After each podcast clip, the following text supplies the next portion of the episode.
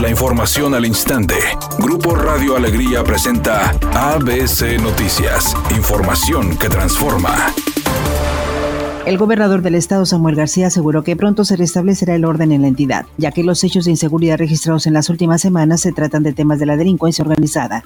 Lo que mañana vamos a demostrar es que no se han metido con civiles, todo es delincuencia organizada, son reacomodos, represalias, pero yo estoy confiado en que muy pronto vamos a restablecer el orden y que estamos actuando de fondo, de raíz, para ya tener una evolución segura. Más que tiempo es resultados, que es la renovación de la fuerza civil, la coordinación con autoridades, la limpia del penal, eso no había pasado y por eso yo hoy me atrevo a decir que estamos dando pasos contundentes. Por otra parte, el mandatario estatal destacó que desde el inicio de su administración se establecieron varias metas para terminar con la inseguridad a la brevedad posible, mencionando que están buscando resultados con la renovación de fuerza civil, la coordinación con autoridades y limpias en los penales. El exsecretario de Economía, Ildefonso Guajardo Villarreal, manifestó que en caso de que se agrave el conflicto Rusia-Ucrania y haya repercusiones en México, el país debe prepararse para utilizar sus reservas de combustible porque no se podría garantizar el abasto con las energías limpias. El hecho que nuestro gas viene de Texas, obviamente va a tener implicaciones. Como ustedes saben, el gas es comprimible y viaja en buques. Por lo tanto, los impactos internacionales van a ser claros y definidos. Eso nos lleva a un análisis de uso racional de un recurso y tiene que haber una definición estratégica por parte del gobierno mexicano.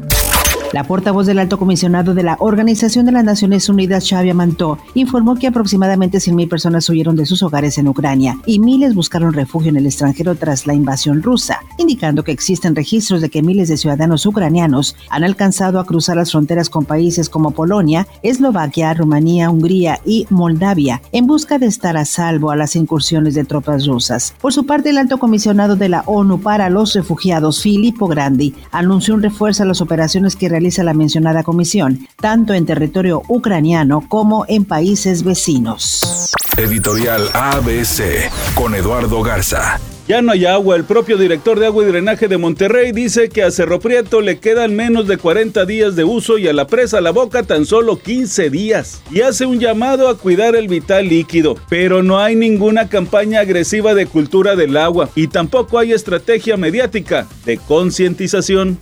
ABC Deportes informa, el equipo de los Rayados del Monterrey va a enfrentar a San Luis. Un San Luis que su último partido lo perdió contra el equipo de Tigres, que está mal en la tabla general. Monterrey busca salir de una mala racha en donde ha ganado solamente dos partidos de los últimos 12 que ha disputado, hablando del torneo de liga. Así que Monterrey con la necesidad imperiosa de sacar un resultado que lo mejore dentro de la tabla general, que por lo menos los meta dentro de los mejores 12 pensando por qué no llegar a mitad de temporada, por lo menos estar en zona de repechaje.